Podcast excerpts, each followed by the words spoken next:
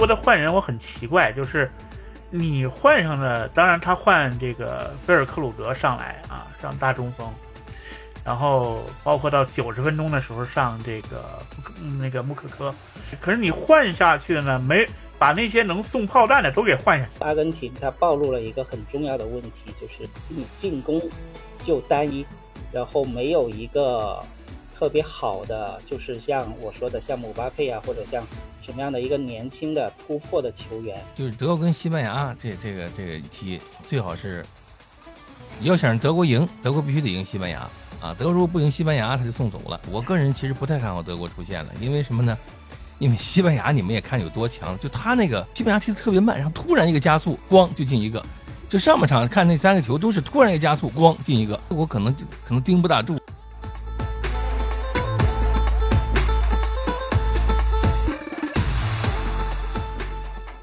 听众朋友们，大家好，欢迎来到新一期的华健聊足球，我是华健。今天是二零二二年的十一月二十五日啊。那为什么在这个点来跟大家更新节目呢？是因为我们正在如火如荼的卡塔尔世界杯呢，正好已经打完了第一轮啊，第一轮小组赛全部打完了。那这期节目呢，我们就一起来复盘复盘。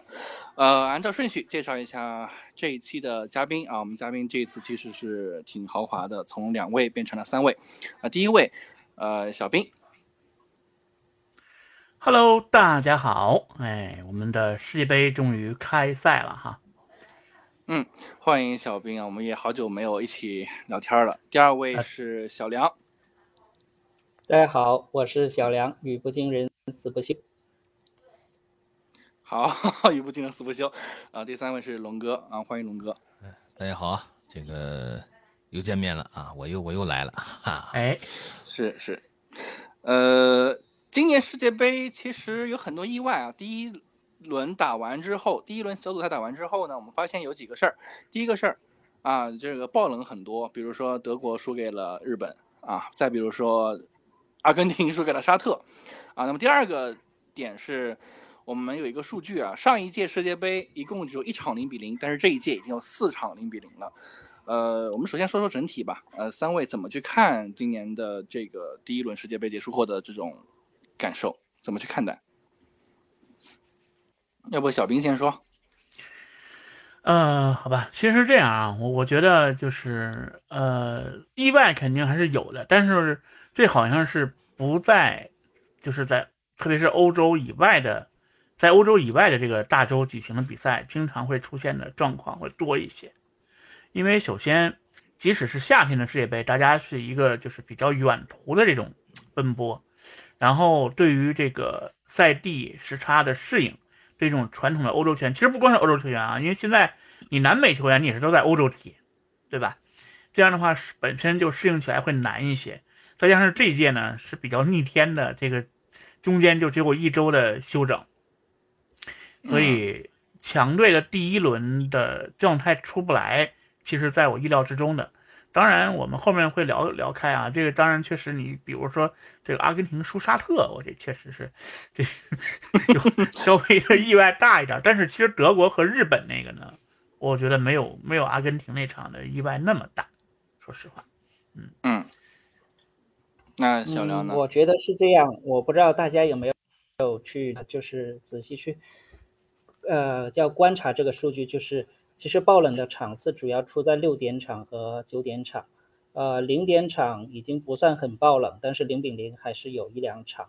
然后三点场没有太多的爆冷，就包括这个比利时一比零赢了这个，虽然场面上来说比利时是这个发挥没有那个好，但是它的结果上来也是赢了。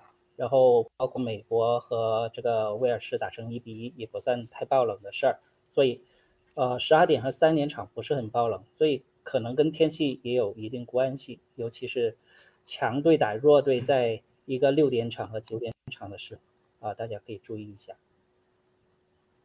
嗯，龙哥，龙哥，这个今年好不容易看了很多场次，说说吧。两个事儿啊，一个是这个刚才这个小梁说这个爆冷的跟天气，跟天气我个人觉得没什么关系，因为它里都有空调，有空调，但是。跟时间确实有关系，因为就是他们这个是下午踢啊，你下午一个是这个，他们下午一点，因为我特地查了一下，中国跟卡塔尔差五个小时，五个小时，对，差五个小时。也就是说，你下午一点踢球，再完了下午四点踢，这个呢，尤其下午一点这个呀，这可能大部分人可能确实是就是就不太不太就你包括训练，因为我是这个跟鲁能的一些球员比较熟的，就是他们训练也不是下午一点训练，就训练没有下午训练，都是呃四点半是吧？就是四四七点多是吧？都是这个点儿四五点钟。下午一点这个时间，大家肯定是都不适应，啊都不适应。所以说下午点这个出场出这个冷门的概率高，因为球员不兴奋。尤其是你比如说阿根廷踢沙特，阿根廷球员呢他没有那么兴奋，轻敌是一方面，可能没有那么兴奋。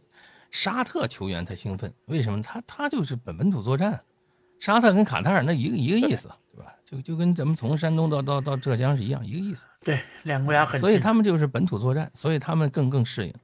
啊，你包括这个，为什么说这个亚洲球队爆爆冷门呢？你日本，日本这个踢德国，日本爆冷，日本跟这个对吧，都在亚洲，它适应更更适应气候啊，海拔呀，是吧？它更适应。德国呢，刚从德国过来一个礼拜，他们懵还迷糊呢，所以这两个亚洲球队爆冷，所以这我觉得一个是这个这个时间因素，一个是地理因素，这是天时地利，是吧？这个人和啊，我觉得这个占重大重要关系啊。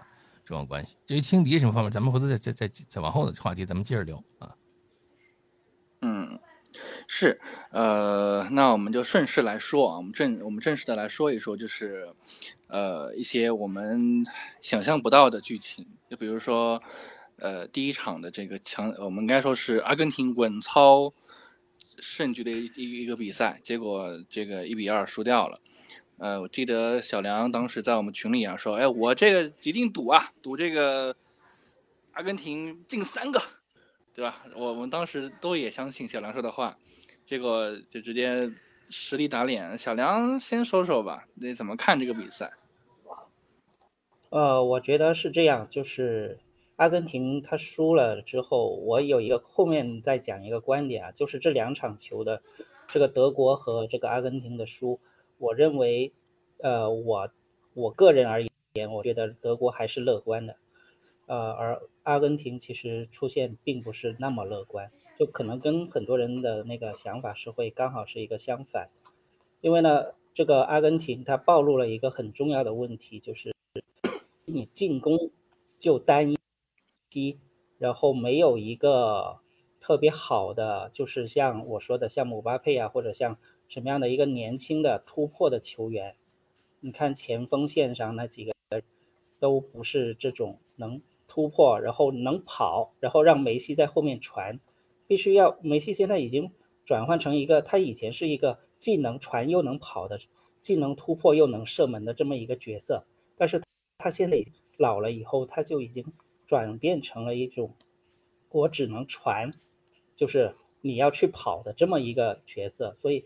他缺少了一个跑的人的话，他前面是打不开的，然后后防线还是有问题，所以我觉得第二轮他在对墨西哥的话不乐观，啊，我是这么认为。嗯。然后他输在什么地方呢？当然就是输在他对沙特的了解太少了，或者说啊，除了我们刚才说的天气以外，就是人和的关系，就是啊，无论是日本还是沙特，啊，可能在抽签的时候就已经。在默默的注视你了，但是呢，你却没有去对你的第一个对手有足够的重视，而且你看他们打亚洲的球队，那是强打弱的时候，你拿那个去参考的话，那肯定那是不真实的一个啊沙特或者不真实的日本，那是没有那个啊亚洲，你看到日本的呃或者沙特的比赛，你是没看过啊沙特被人摁在地上打的时候。他是一个什么战术？但是人家沙特看你德国、阿根阿根廷的时候，看到了你是怎么去虐，呃，去对那些弱队的，然后弱队有什么办法可以治你、反制你？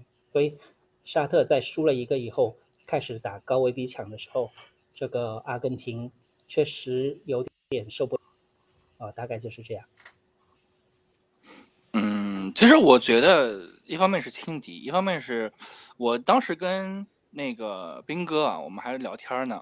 我说他不上那个利桑德罗马丁内斯就是一个错误，上那个 C 罗门罗，我说他是一个定时炸弹。呃，我我不知道，就是龙哥你怎么看啊？就是我我我就是这么认为的，就是防守是个大问题。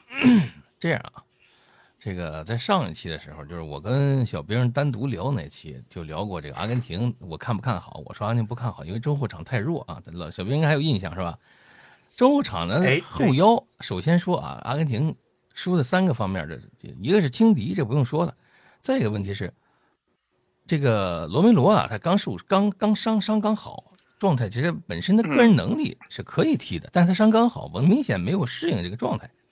再一个是呢，就是说他缺在哪儿呢？第一，缺少一个马斯切拉诺式的人物，就是没有人在后面扫荡，就整个双后腰都是干细活的，没有干粗活。其实洛萨尔索就够了，你说那个洛萨，那个洛洛萨洛萨诺是吧？啊，洛塞尔啊洛萨尔索他踢踢不了，他不是伤了吗？对那伤了，但是受伤啊，如果有他就够对，就是因为他这个整个这个后后腰，就是中，就是说在后卫前面一个一道屏障，他没有这个。你比如说像那个你当年你阿阿根廷比较厉害的，你像什么那个萨内蒂呀，是吧？你像那个那个呃哎那个那个马切拉诺呀，是吧？这都是干这个干扫荡的，对吧？那那你能干一下这个活儿，最起码你能中间抢一下子。你现在这个没有，就整个中中前场让人家平汤在这一块儿，再一块儿就是即使是吧，阿根廷后场不行，但是踢个沙特也用不着什么多大的中后场，中前场也不行，为什么呢？他他这个教练安排就有问题。第一，他这是一味的希望通过梅西、迪玛利亚和这个老塔罗的速度去牵扯，把对方后防线扯开，然后打进去。问题就在于对面这个沙特这个教练后防线提提前提，就整个后防线整体前移破了你这个问题，你老越位。那现在就什么前场进攻缺乏立体化。你如果说你咱们说巴斯图塔是吧？咱们说克里斯波，你最起码你有高空轰炸，你德国怎么八比零赢的沙特？对吧？那不是靠头球论砸的吗？对不对？你整三个一米七的上去踢，那都三个小矮子，你那跟沙特那 沙特不怕你这个，沙特就怕你拿头球磕。你中国踢沙特，我跟你说实话，拿弄弄弄两个什么？对吧？当年弄两个苏茂贞什么上去砸，你也那会儿就是害怕，对不对？那会儿就是站一个苏茂贞，站一个黎兵那种的，他也害怕，直接往里锤。对，他也害怕，因为沙特这个球队啊，就这这个小组，我跟你讲，沙特踢墨西哥啊，他也好踢，就是墨西哥，但是墨西哥有有高中锋啊，有高中锋，有那个高中锋，但是他踢这可以砸但他踢踢波兰，踢波兰就很难踢了，因为波兰你这来来万往那一站，哐哐砸就行，就吊高球猛砸。因为沙特平均身高不高啊，但是他可不怕脚下技术。你阿根廷是脚就比他好，但没好那么多，这对不对？你现在你现在你阿根廷你没有一个高中锋就立没有立体，你没有头球，你你头球静止啊，梅西什么什么老塔罗什么迪玛利亚去抢，那都不不好使。那怎么办？你就整个少了一招，说白了就武器库少个武器，所以最终结果就是我们就跟德最最后输了啊，被人偷了两个，但是其实也有机会赢，有机会赢，但是被人偷了两个，你就没有办法反制对面了。啊，这是最大的问题，就是一个是中后场啊后腰缺少缺乏扫荡的人，一个是中前场是确实没有这个能够立体立体化就没有高中锋能够护护球啊，能够争争高点没有，所以这个就就没办法，所以这场比赛我觉得。他跟德国那还不一样，等会儿德国呢，咱们你聊的时候咱们再分析，他这个还还不一样。对，嗯，对，小兵呢？小兵怎么看？呃，其实我觉得基本都说差不多了。阿根廷的问题，其实，呃，当然你怎么修啊，你这个各方面你还是比沙特其实还是强出很多的。你南美呃冠军啊，是吧？对吧？对对对，而且我觉得就是呃，南美球队，当然这个咱们还是最后聊德国再说。南美球队跟欧洲队相比，南美球队被爆冷的几率其实还多一些。南美球队这个这个人的就是性格方面本身就懒散惯了，然后你在场上觉得他他他会觉得我对面站个沙特，从内心我不会把你当做一个跟我能能去这个有有来有回的对手，对。再加上上半场连着进了几个，虽然都吹掉了，他整个他这他这个就是就是心理的状态就会更足了。然后下半场一上来，这个被直接打了两个，呃，南美球队的问题了。南美球队一向哎一向善打顺风，就是一旦逆风，这都不是你就是就像当年巴西一上来德国进两两三个，直接就花掉了。包括阿根廷当时踢那个德国那种，就是他们是一上来，我要是进两个了，就是二比零。常说巴阿根廷，比如踢个队二比零之后就四比零就不远了，他是这种一种风格。但是，一旦上来被锤两个之后，你让他他不是那种特别能逆转，或者我通过这个心气儿能反击回来的球队。再加上梅西的性格，我很同意之前有个这个媒体写的，呃，梅西的性格他也不是那种就是像龙哥说巴蒂那种战神性质的，我我去想办法得把别人都带起来那种。梅梅西不是那种性格的球员，他也不是那种会在场上吼起来，这个把把把这个兴奋度吊起来那种球员，他不是。嗯他是个人能力，我技术都没问题，但是不属于那种很能带动球员的人。这个我觉得是阿根廷落后很难反击回来的原因。嗯，梅西是那种我的理解啊，我不知道你们同不同意啊。我的理解是说，梅西呢，他绝对是一个呃，就是英雄级别的这种球员人物，但是他绝对不是一个领袖型的战士。就是你说对 C 罗对吧？他其实更像一个领袖。他更像是他虽然很多的时候脾气臭，对吧？呃，对，但人家就有那种精神。这个说起这个让我想梅起了这个，嗯，说这个让我想起来，就是刚才那个小编说这个，让我想起来这个，这当们当时这个谁建祥评了这个，他印象当中三大冷门啊，什么什么呃阿阿根廷是吧？阿根廷有一个啊，阿根廷有一个，还有巴西一比七是吧？加上这场，就我是也有我我印印象中就这场之前我印象当中三个冷门，一个是这个。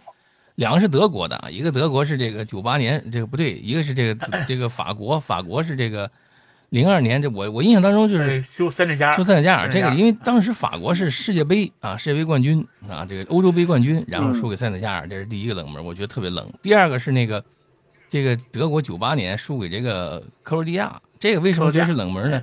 因为德国九六年刚拿了欧洲杯冠军啊，这福克茨这批人带黄金一代，比尔科夫的比尔霍夫这个刚拿了，然后你说这个，再一个就是那个一四年那个一比七，那个被外媒评为十十大冷门排第一啊，就是德国输巴 巴西输德国，这不奇怪，你要输个一比二是吧？一比三，对，但是这一比七这个就这这确实狠了点啊！当然前面还有，你看他们说那阿根廷九零年输给喀麦隆零比一，这个也输喀麦隆但是在在这咱没看过，就我看过的球里面，这这个这三个我印象特别深啊！这个这个，尤其法国这个我印象特别深，因为第一场揭幕战就开开始就让人给啐了啊！这后来一场没赢啊，回去了。哎对，哎对，嗯呃啊，最后我们阿根廷这一趴来说最后一点点啊，就是呃，大家预测一下吧，就是觉得他的出现前景是不是会比较难？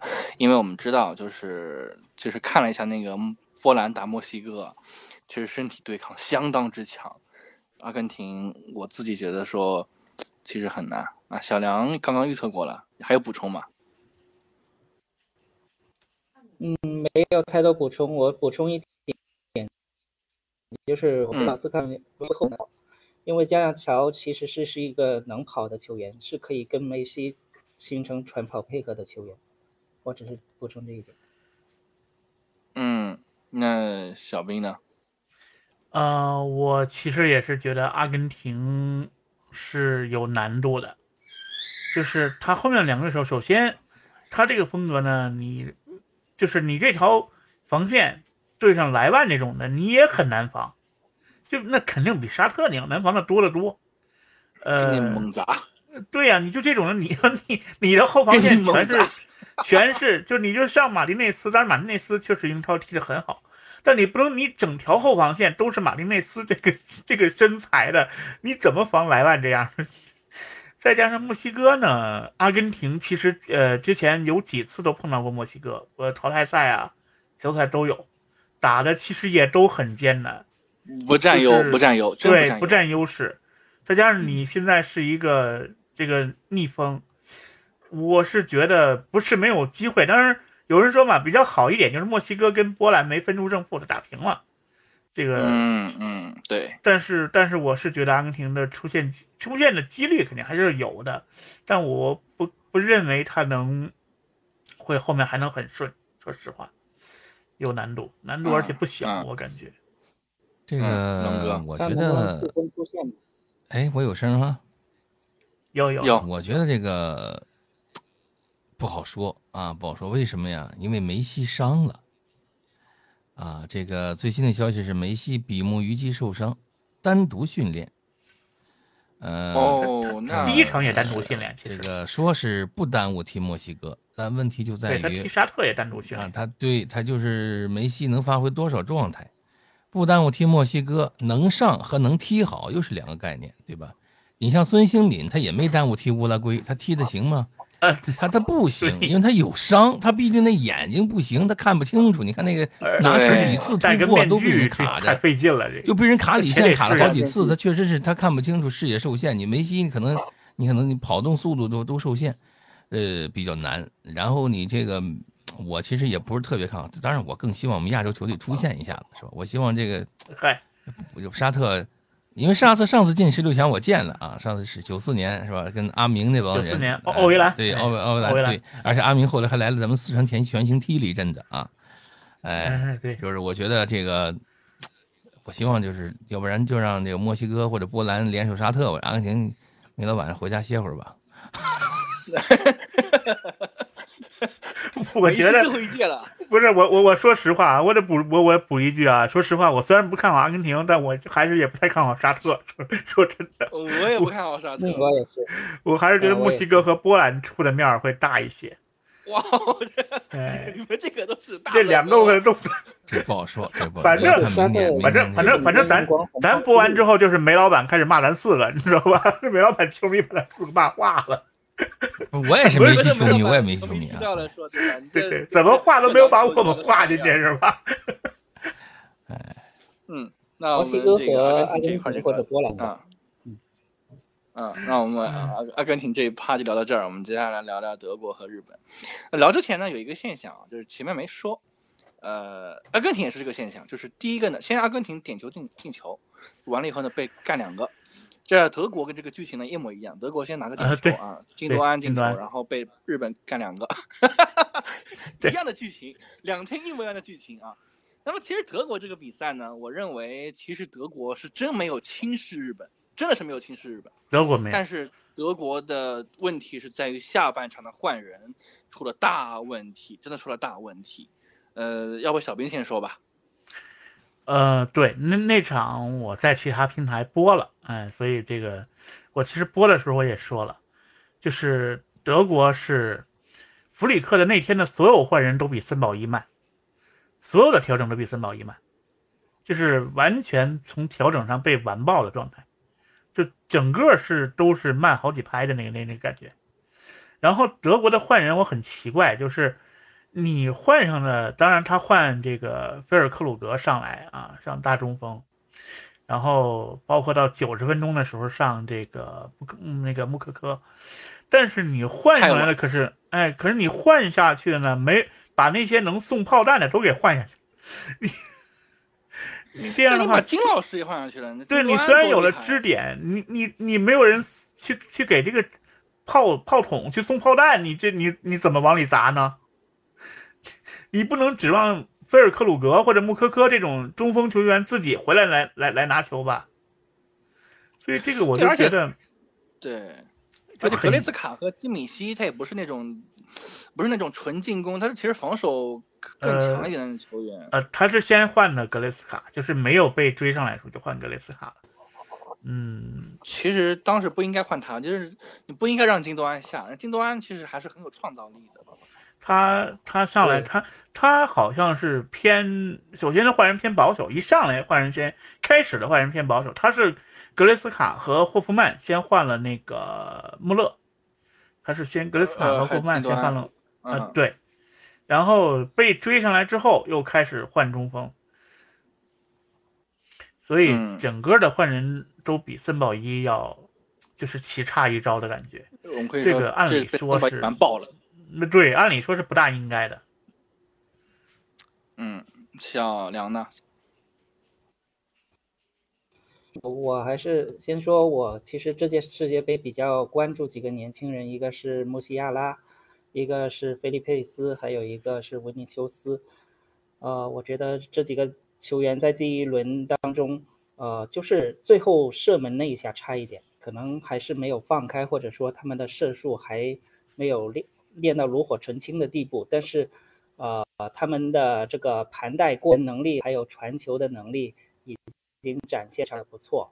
那希望下面两人能发挥更多的作用。然后，呃，金多安这个大家都能都说了是个问题。其实当时可以把金多安推上去，把穆西亚拉拉边，你可以换穆勒，然后上那个格里斯卡。这样的话，你既能保障了中场的这个硬度，又能那个能保障这个金多安在场上的这种控局、控球的这种能力。就是你换成一个四三三，可能会啊，现在来说当然是一个马后炮的形式，但是啊，德国相信下一场对西班牙的时候啊，终于要出到洪荒之力了。这一场球会是特别好看的一场球。那决赛，决赛就是决赛。嗯，打西班牙就是决赛啊。嗯，龙哥呢？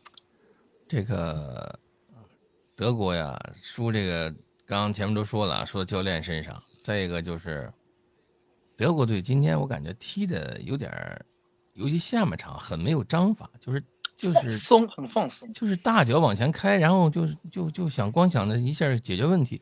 就我发现德国这个特别想一下解决问题，尤其被扳反超以后啊，就是上了好几个个高的猛砸。问题是就是一堆大中锋。就日本球员呢，第一啊，就是我得纠正一大家一个概念，日本球员他普遍个子不是那么很矮的。不是二十年前的那那那矮的，现在这帮球员挺挺高的了，啊，那个酒井宏树什么他们都不矮，这这这这些人，这是第一点。甚至对抗跟德国踢啊，甚至对抗没有多吃亏。你看前眼托摩进那个球啊，毕竟他是对他很多都是德国踢球的，他卡的那个那德国那个后卫进的，他不是说甚至对抗多吃亏。最大问题是什么呀？就我觉得就是，就刚才小兵说的，他弄了一帮子大炮上来，然后把那弄炮弹的全弄走了。你就是整个球员，你就除了哐当一脚大脚往前猛抡，没有办法。那你猛抡日本人，日本不怕你这个。说白了，你拼脚下，日本也不比你差，对不对？你你这个问题就在这，你而且还有一个问题什么？就是那场比赛，日本那个门将，嗯，包括沙特那个门将，真厉害。这两个门将都非常优秀啊。这个沙特那门也是好几连扑，这个确实是这个这个很厉害。你包括那个墨西哥的奥乔亚，这都是奥乔亚扑莱万一个点球，把莱万的点球直接啊直接扑掉，就这个。就这几个门将都非常优秀，就这些门将确实是非常厉害的。这个，就奥亚那个一一上那个状态，我就知道莱万踢不进去，很自信。莱万 这，这这呃，就所以说不是奥奥乔亚这个奥乔亚这个有传统啊，对，他是当年就是刚冒出来时候就这个样子，对他很自信。对，所以就是日本的门将也是这可以说是厉害很。你多少次这个德国队进射门就近在咫尺，对吧？他比莫诺伊尔这。说他是诺伊尔，这个比诺伊尔本尊还诺伊尔，你这玩意儿，莫诺伊尔可能也是年龄大了，说实话啊。所以我觉得就是刚才那个刚才那小梁说那几个，其实你们还可以关注一下这个西班牙那几个小小孩嘛，对不对？费兰托雷斯啊，加维啊，这都非常优秀啊啊，这个这个这个这个，尤其加维，加维也很小。其实，嗯，森保一的用人我还是挺意外的，包括他。这个当然，前田修一是很厉害啊！那天我才发现，人家前田修一确实厉害。但是你看三个门将里边，你看啊，这个川岛永嗣是有经验，这真老。然后另外那个门将，哎，那个那个混血呢是有有有天赋，哎，这个结果人家偏偏就用一个在本国踢的这个前田修一，这个说明他对自己就是手下运动员的了解，好像感觉也比弗里克，起码就咱只说第一场的。表现来讲，要要要这个强一些。对啊，就是说，人家准备了一年多了，就对你德国已经准备了一年多了。你是什么？人家已经研究的很透了，但是你却很轻视。德国真可以，嗯，连连输日本、韩国啊！范这一讲完，再往下输中国，输完中国没得输了，脸都不要了。对这个视频，对对这个这个视频我也看到，对对对，瞬间这个。又红了一把，对对对对对，主要是那个日本的球员，他那个留洋球员很多都在德甲踢。其实他在德国，德国的球员就是除了德国队里边，日本是德甲踢球最多的。对他确实很了解那个德国的这种战术。然后森保一，我们都知道，他其实当时招入这些球员的时候，就得到了就是很多人的这个骂声，就被骂了四年，不会用人，对吧？然后他还那么特别狂了，是吧？我要进八强，我要进八强。对，被被骂四年，对吧？然后今这这这一战之后，他就封封封。这一战之不不不，日本球迷很多都发。这一战之后，其实他也挨骂了啊。这战也有人骂他，可能日本球迷真的是可能要求太高了。这战球我看外媒报道，这个这战球迷还日本人还是还有人骂他啊。那也有道歉的了，是也有道歉的，哎呀，可不容易。哎，对，被骂四年了。那日本呢？下一场的比赛是踢哥斯达黎加，其实赢了就基本问题不大能。力是阻止不了日本发挥的。我觉得，如果这是以第一场日本打德国那个水平来看，他真的阻止不了日本。我觉得，嗯嗯，小梁有不同意见吗？小梁说，嗯，我觉得可能不可能说就是每个球队进了小组以后不可能一一点作用不发挥啊，所以这个哥斯达黎加大家不要 过于的觉得输了个零比七就没有没有事干了，我觉得可能会有一些惊喜啊，不一定。肯定会嗯有一些龙哥和小兵子他不是搞日本，他就是最后嗯搞德国，他肯定会有一些事儿要干的，他是有任务的，我是这么觉得。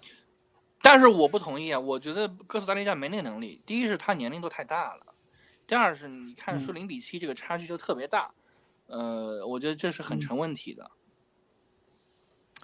呃，我个人感觉，这场这这个小组的话，就下个赛季就是德国跟西班牙这这个这个一踢，最好是要想让德国赢，德国必须得赢西班牙啊！德国如果不赢西班牙，他就送走了，他必然就送走了，直接回家了他必然就送走了。所以说德国压力其实是很大的。我个人其实不太看好德国出现了，因为什么呢？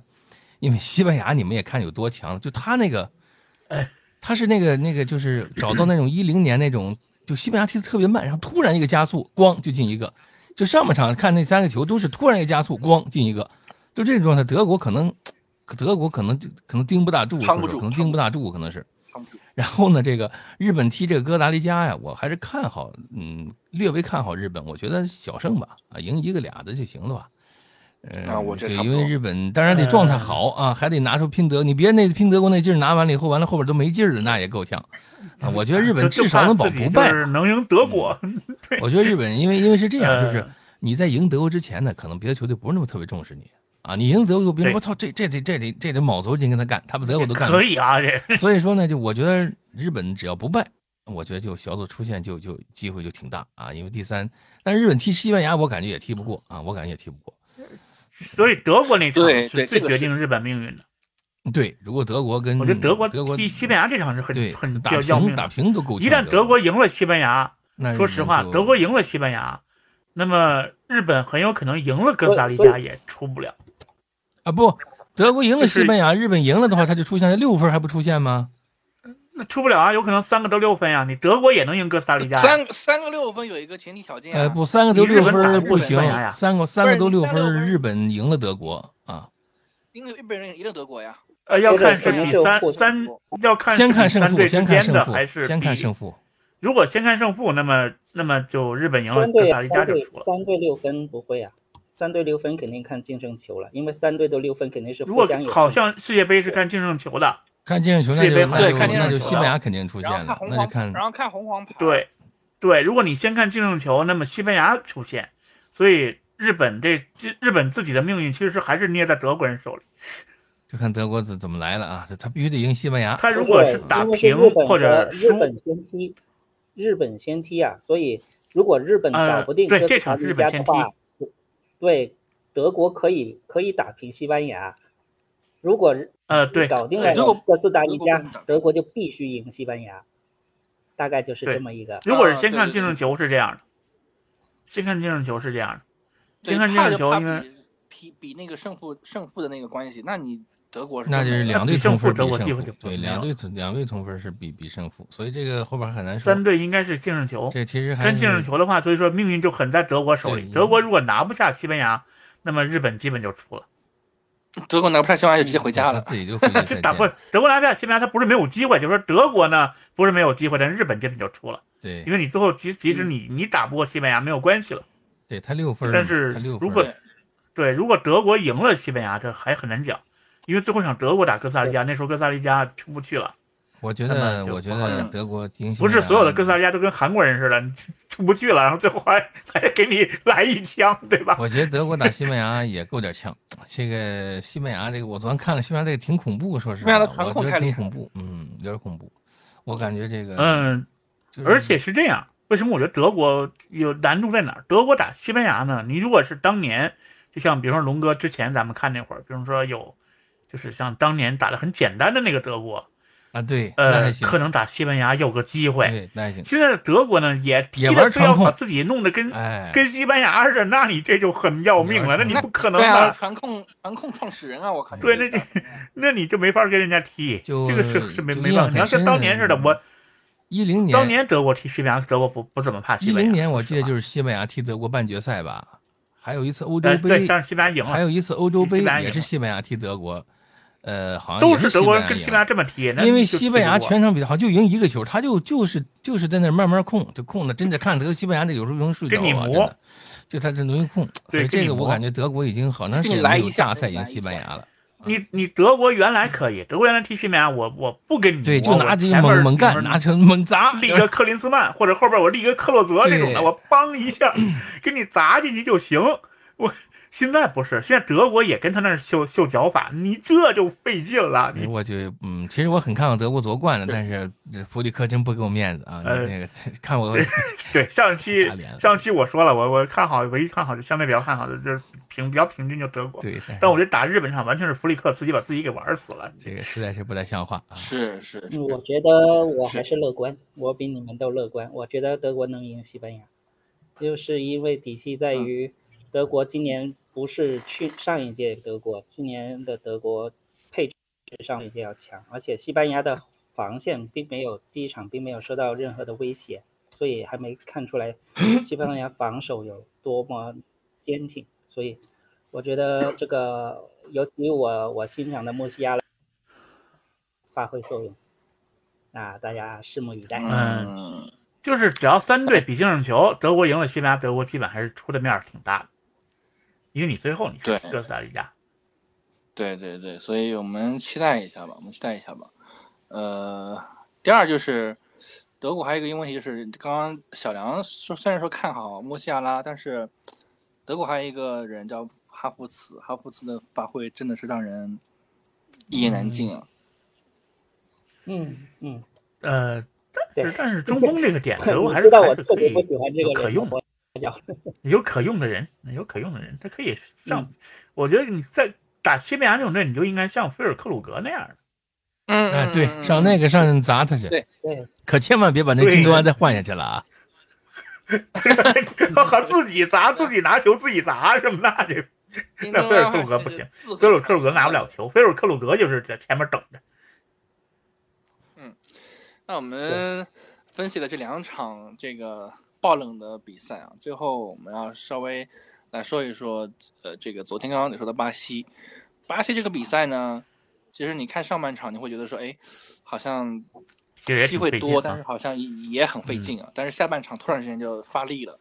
就是呃里查利森那球太漂首先对。首首先就要说啊，就是塞尔维亚很奇怪，塞尔维亚真的很奇怪，就是我们知道塞尔维亚他平均身高一米九五九四，但是人家就很奇怪，就不就是跟你不玩那个头，就是就是得给你走地面。东欧一直都是这样，东欧一直都是走地面的，啊，对对东欧的对球都是走地面的。塞尔维亚、克罗地亚都是这样。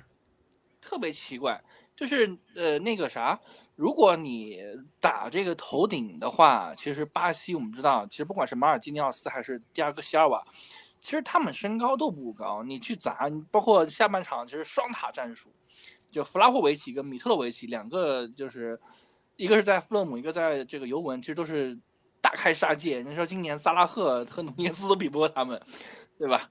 但是呃他们就偏不走这种战术。我觉得就其实还蛮遗憾的，还蛮遗憾的。呃，第二个就是这个比赛是好看的，说实话是好看的。呃，我们知道这个之前我们节目里也说过，斯托伊克维奇，斯托伊克维奇是一个崇尚打这个进攻的教练，我们或者换一个词叫喜欢打快乐足球啊，攻势足球。所以这个比赛其实你别看上半场，呃，这个没进球，但是场面其实很好。呃，塞尔维亚就像龙哥前面说的，就是东欧球队塞尔维亚呀、克罗地亚这种队伍一贯的风格，就是你看那个人一站啊，就都是那种铁锤，然后一踢球都是在那儿绣花儿，就是就是这样的踢法，他们这是一贯的风格。而且斯托伊科维奇在、咱们在中超也好，他带国家队也好，他是那种就是教执教风格很讨喜，未必说我真的成绩特别好。但是他会不论在哪儿，他都会在球迷心目中很讨喜的这种执教风格。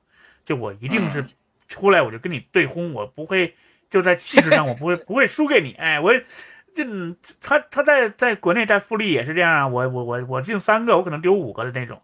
但是在球迷当中，就是特别是呃大众球迷心目中，这种这种教练风格首先很讨喜。对，而且伪球迷也会很喜欢这种这对，就是种教练，大大因为众风格嘛，很很因为。因为他喜欢，因为球迷就喜欢看进球嘛，对吧？对你你，而且你就得站出去，就首先看着我这个好像能赢似的，对吧？赏心悦目啊！对所以这种风格很讨喜。但是这种风格呢，你打不了高端局，就是你在世界杯也好，你在联赛也好，比如你联赛，你给他一个强队，他也拿不到冠军，就是这样的一种这这种执教风格。嗯，这个两个事儿啊，一个是这个斯托伊科维奇，呃，在名古京巴打的不错啊，我记得应该是拿过冠军或者是亚冠之类的。嗯对对，在日本联赛踢不错，打的踢的也不错，打的也不错这，个带带的也不错。对，再一个就是这个刚才这个华健说的这个，说他们挺挺高，为什么不玩头球？有点可惜。这个是这样，就他们学的时候就不是这么学的，就他们学的就是你让他们就是拿头球砸他，不会不会，因为他们就不是那风格的，就是你看克罗地亚那球员都都是我不说嘛，他就是就往那一站，都是他不会这。往里砸的，然后踢不会这样球都不是。呃所以说呢，就是他们呢，就是呃，就就就是你哪怕碰上巴西，他们也是哎，那跟你对着来啊。而且说实话，踢的不错啊，踢的不错。这帮人也中前场这帮人也是群星璀璨啊，群星璀璨。呃，我个人其实挺看好他们小组出线这没问题吧？他们正常来讲，呃，踢个瑞士瑞士，我觉得嗯这个是很关键。我觉得瑞士踢不过，踢不过这个塞尔维亚，因为昨天看了瑞士的比赛啊，我感觉踢的有些沉闷，说实话。这喀麦隆这个踢得挺纠结的啊。这个踢的不是那么特别好啊，而且我感觉其实这喀麦隆机会明显比瑞士喀麦隆其实也挺厉害啊，喀麦隆喀麦隆其这个小组其实是呃比较接近啊，除了巴西一支足球，其他三个球队呢比较接能近。出对啊那三个我还是嗯，我我因为我有前瞻情节嘛，我很喜欢这个这前瞻球队，所以我就希望塞尔维亚能出现嘛，最好能进个八强什么的。他出现了以后，他可能踢那小组第一，踢那个乌拉圭那小组第一是吧？对乌拉圭那乌拉圭那那就可能是葡萄牙，可能是嗯我看也未必。你葡萄牙那个防守，我天哪！哇对，是比利时吗？葡萄牙。我们最后最后说不葡萄牙那个个就是啊葡萄牙和乌拉圭那个葡萄牙、乌拉圭、韩国还有谁来着？还有那个加加纳啊，那那那可加纳能是葡萄牙，那可能是那踢葡萄牙，他可能还有真有机会，因为葡萄牙那个，嗯，咱们后头再说葡萄牙吧。嗯，我们待会儿那防守，嗯，对吧？你嗯，小梁呢？呃，那我觉得就是补充一一个点，就是这个塞维利亚今呃不塞尔维亚这这场踢得有点脏啊，这十一次犯规有九次犯在内马尔的脚踝上，然后这个内马尔又哭了，然后 就有点想起一啊受伤的那一幕，所以巴西有稍微有一点点暗淡。不过看看消息吧，有可能淘汰赛能回来，那巴西队还是啊、最热门的球队嘛。嗯，就这样。啊、哦，还有嗯就是那个、这个维尼修斯啊，对我我我关注新人呃萨卡，英格兰萨卡，然后德国的穆西呃穆西亚拉，然后是啊、葡萄牙的菲利佩斯和这个呃维尼修斯啊，就大概就这几个人吧。啊，我都会比较关注一些。嗯呃，最后给梁老师点时间啊，来说一说这个呃非洲球队，因为我知道你其实是看了好几场这个非洲区的这个对决，呃，然后我之前也看你其实有很多想法，呃因为跟大家讲，因为嗯。最近我们其实大家都处于一个风控状态，呃网络也不是很稳定啊，所以趁着梁老师网还比较好的时候，让他多说点，嗨，然后是说 这话说的，好，那说说非洲球队，就非洲球队第一轮是两平三败吧，好像是，啊、一共五个球队没赢一场，而且整个表现上，这个战绩上来说还不如亚洲球队，是吧？两胜一平，呃，两胜一平两败，啊呃三败啊，是吧？三败，呃，亚洲是六，个球队卡塔尔、伊朗和澳大利亚对，都输了。三败，对，亚洲是两胜一平三败，那比非洲球队好像要强很多。但是非洲球队，我觉得他平的那几个对手都是比较有技术含量的，而且他们的防守是非常好的。呃，塞内加尔其实第一场输的有点冤，就在某一嗯了，好像是就是两个都是完全一样的队大家三十三，大家都这么上。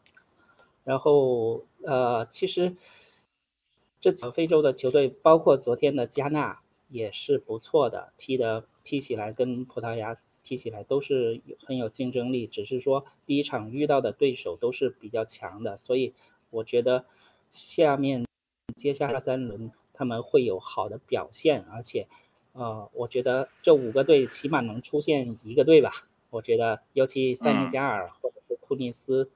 呃，这些小组会相对好出现一点，然后像那个加纳也有机会，不是完全没有机会。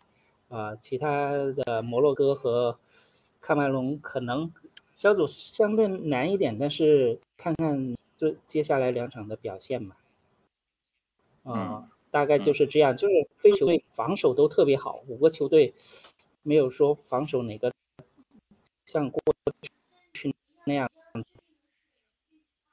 特别别乱的，就防守特别好，站的特别好，但是反击就没有以前那样的那种凌厉，就是像以前零二年的塞内加尔那种那种力度，没有没有一个很好的反击，就是没把握住，所以没有踢得特别好，所以看看后面怎么去教练自己的战术。嗯。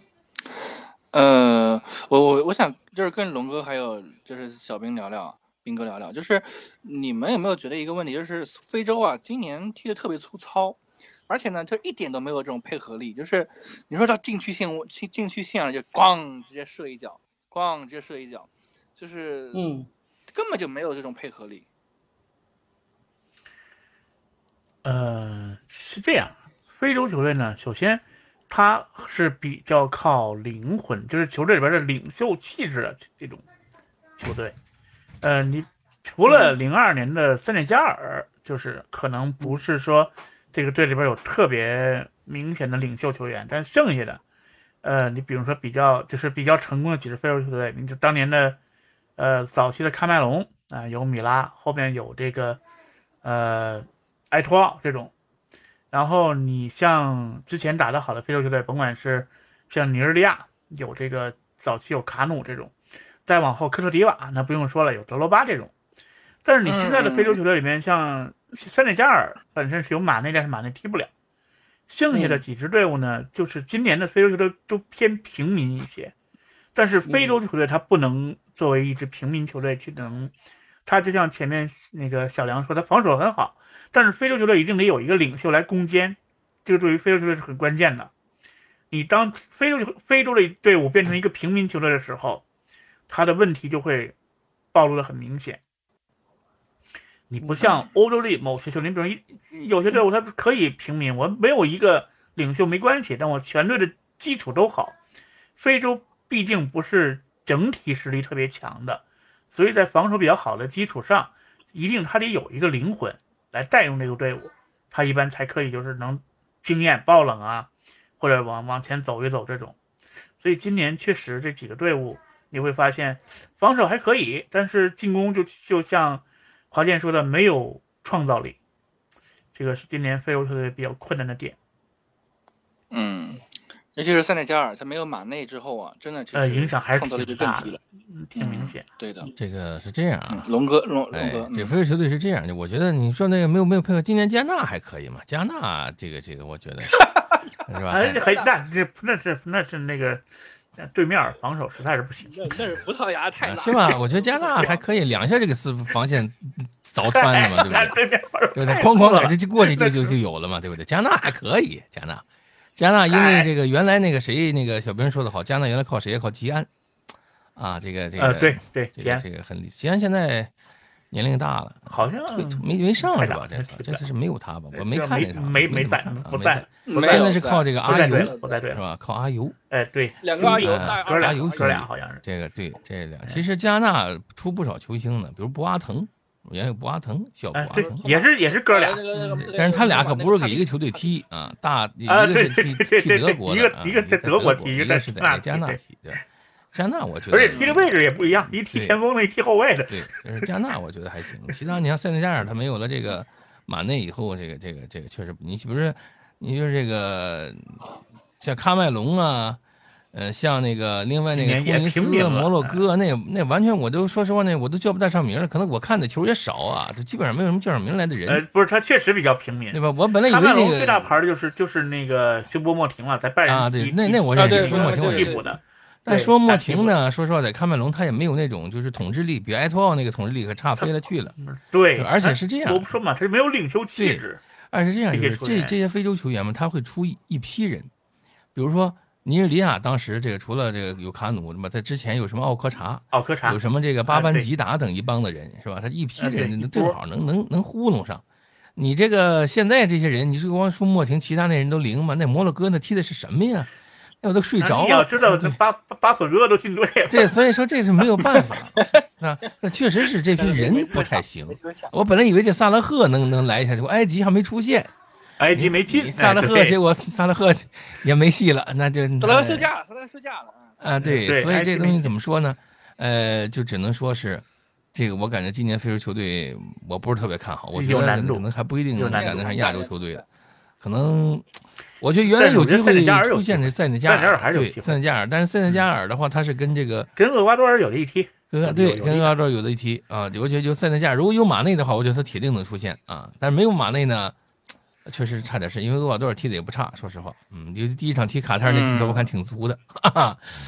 嗨，这，而且你要知道，厄瓜多尔已经好长时间不败了。我记得他最后是四胜一平，那个进的那个那个那个嗯，进的那个世界厄瓜多尔杯预选赛，那个嗯，然后就那没想到厄厄瓜多尔这个谁，这个瓦伦西亚还还这么好还还还这么好使，对吧？真的是，就如果那个球不吹掉，三分钟那个球不就是帽子戏法？呃，对，还那他就帽子戏法了吧，是吧？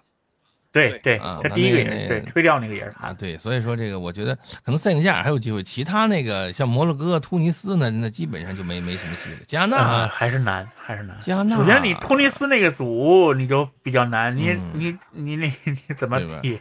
加纳可能也够呛，我觉得，对吧？他跟这个打乌拉圭乌拉也费劲。但乌拉圭打韩国够呛。嗯，加纳也也行有机会，我觉得加纳比那个比他什么们这组啊突尼斯、摩洛哥、喀麦隆可强强多了。好点儿。不是加纳这个组，我觉得四个都有机会。对他那他那个对就是呃，葡萄牙赢了一嗯场是吧？但让剩下两位加纳还是机会挺大的，他他最起码他比那个摩洛哥、嗯突尼斯、喀麦隆那强多了。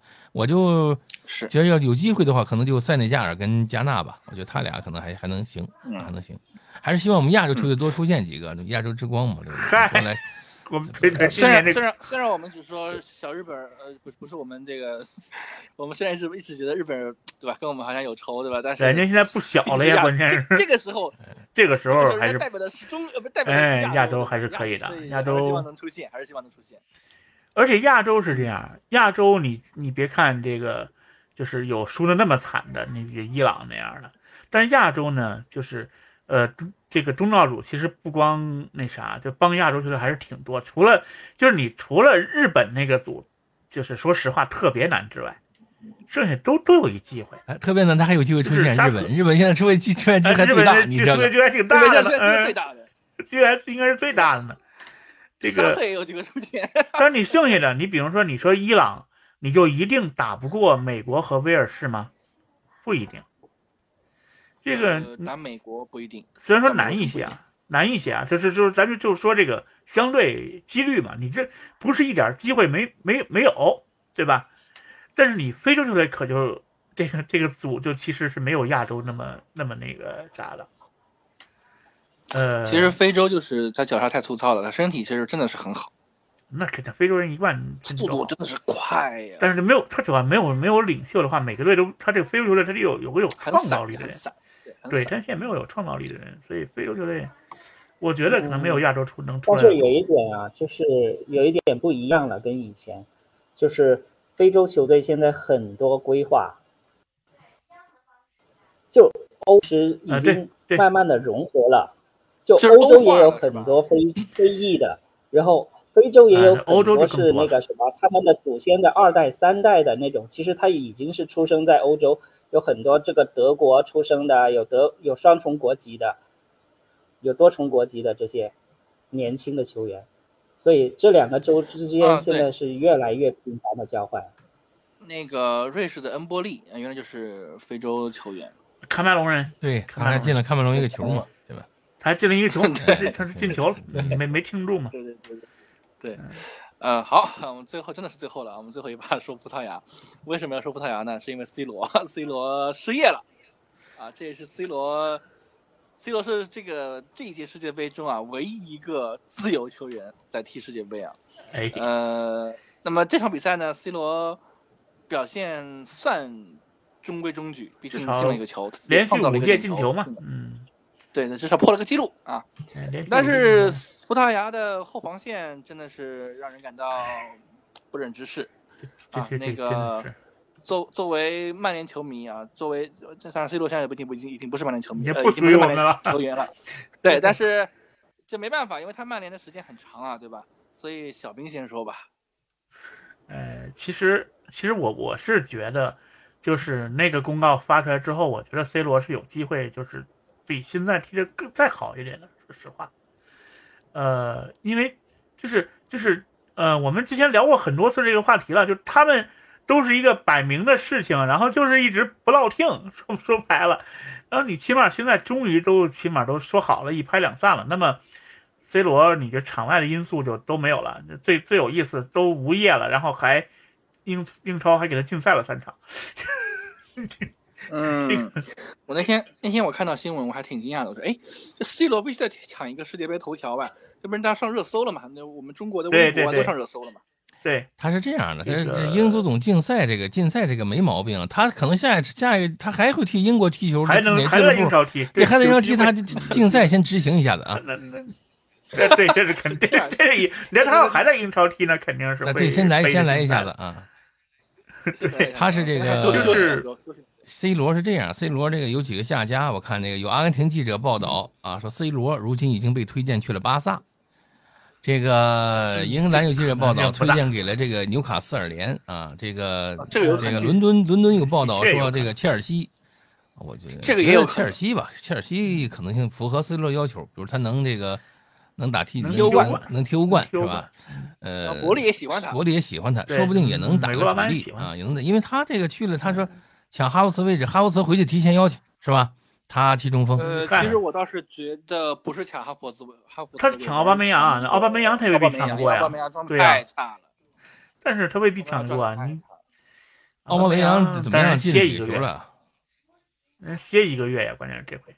歇一个月，对的，嗯，他先歇先先先歇三场，反正回去啊，再歇三场，所以嗯，歇两场，歇两场。对，所以我觉得啊 C 下罗下 C 罗这个啊这不愁下家啊，先好好踢世界杯吧。嗯，万一能呃带队夺下家一冠的话定会有，，C 罗说了，带 带队夺冠不是原地退役。，但是他退役了，对，他没不需要下家了。那他那他夺不了冠，他夺不了冠。啊，夺那他说明自己心里也知道得不了对冠。对，你就他那他那防守，你看加纳踢的多好，昨天他那防守你就你就知道他那啥呀，他这这不是，我跟你说，坎塞洛的防守啊，真的是很成问题啊。坎塞洛这回是真掉出去了。掉掉了，他掉了。坎塞洛真的是很成问题，所以说，呃，这这这其中一个丢球就是跟他有关啊。呃，我是一直不认为葡萄牙的防守会很好，但是我还是不认为他能防守能差成昨天那样。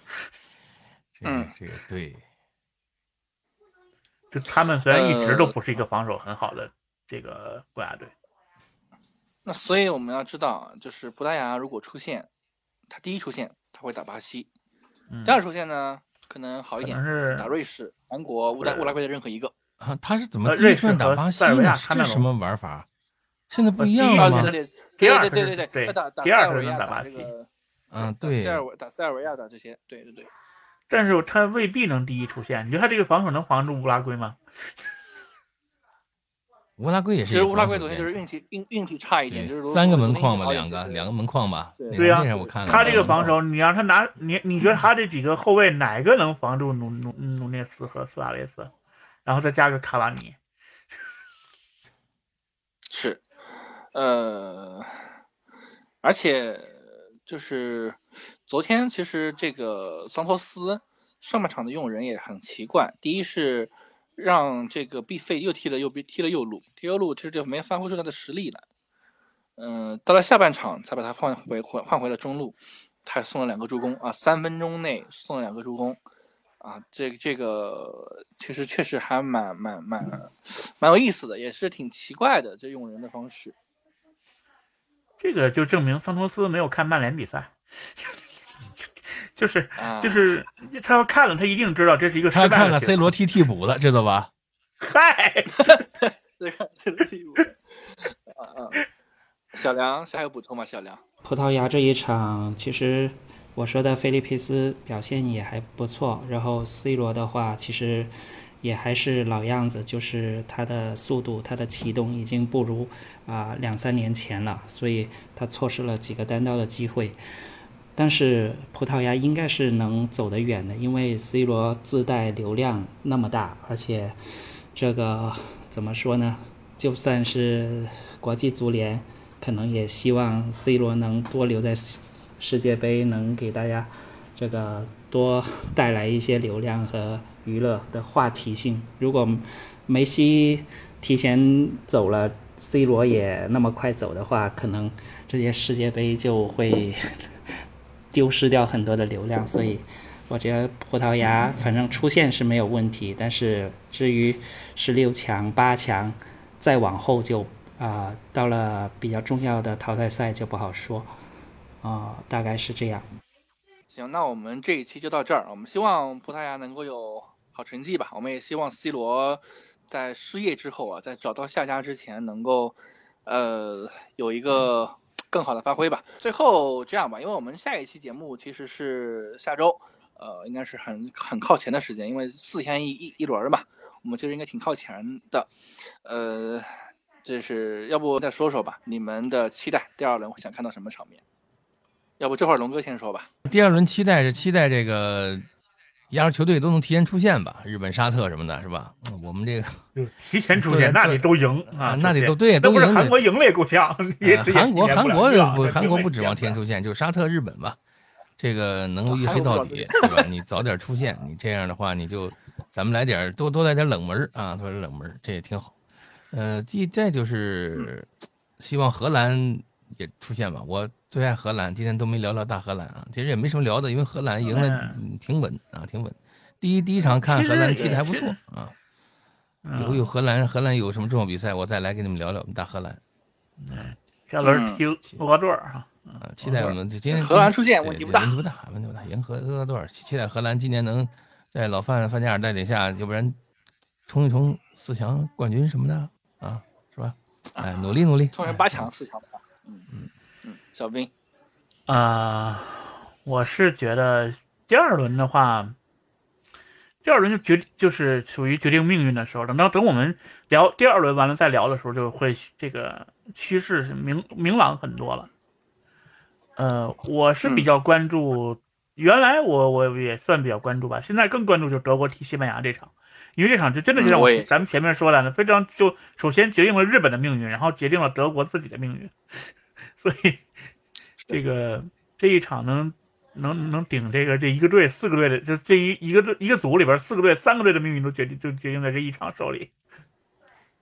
对，呃，我是会比较期待阿根廷啊，阿根廷，我因为比较喜欢梅西嘛，这个希望阿根廷能够出现。那因为他们这一组很有意思，就是四个队，就阿根廷输球外，其他都是打平了，所以平了，对这个踢墨西哥，呃有的打，有的打。墨西哥必须得赢，首先。啊、第二轮的期待，第二轮的期待呢，嗯，首先第一个大家都讲了这个西班牙和德国，啊、这一场像是决赛一样的一个比赛，啊、除此之外呢，呃，其实还有一些比赛是可以期待的，毕竟有一些球队还没有发挥，我觉得我心目中的实力没有完全发挥出来，比如丹麦啊。对法国这一场比赛，其实也是一场可能会很好看的一个比赛。嗯，还有的就是一些啊、非洲球队，我还是会保留一对他们的一个希望，所以啊、几个非洲球队我还是会关注。我觉得二三轮小组赛非洲球队放开一点啊、可能已经把他们逼上绝路的那几个球队，会迸发出自己的那个最大的实力和潜能。所以，我希望非洲球队二三轮要表现得好一点。我觉得，从实力上来说，非洲球队和亚洲球队其实啊、差不多，或者甚至非洲球队实力还会强一点。但是，分组很有意思，就是基本上因为同一档次，所以没怎么分在同一个组。除了这个澳大利亚和突尼斯，还有这个韩国和加纳，啊，这两个队的相遇，可能是亚洲和非洲之间的较量，我会关注一下。大概就是这样。嗯，对，呃，所以我们期待着吧。我们下一期节目的更新时间应该是下周一周二，呃，就是第三轮开打之前、啊，呃，到时候我们也继继续来聊一聊。呃，希望到时候小梁老师这边呢，就是我们更稳定一点啊，因为梁老师我知道他有很难可能得。对梁老师，因为有很多就是跟我们不太一样的观点，其实今天其实还挺遗憾的，就是他没有完全的输出。嗯，我是希望下一次你来的时候能够就是呃能够多点输出，好吧？好，好，那我们这期就到这儿，谢谢三位，我们期待着下周一的时候踢完第二轮之后再见，拜拜。好，拜拜。拜拜。